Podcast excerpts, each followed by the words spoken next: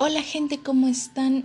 Traigo otro nuevo podcast de otra leyenda que titula Un fuego misterioso. El fuego misterioso consiste en una llama que aparece en algunas zonas de los cerros de Moquegua. Se dice que bajo la llama se esconde un tesoro y el que quiera hacerse con él deberá entregar una vida a cambio. En caso contrario, morirá. No se sabe de dónde provienen los tesoros, solo se sabe que vienen cargados de oro.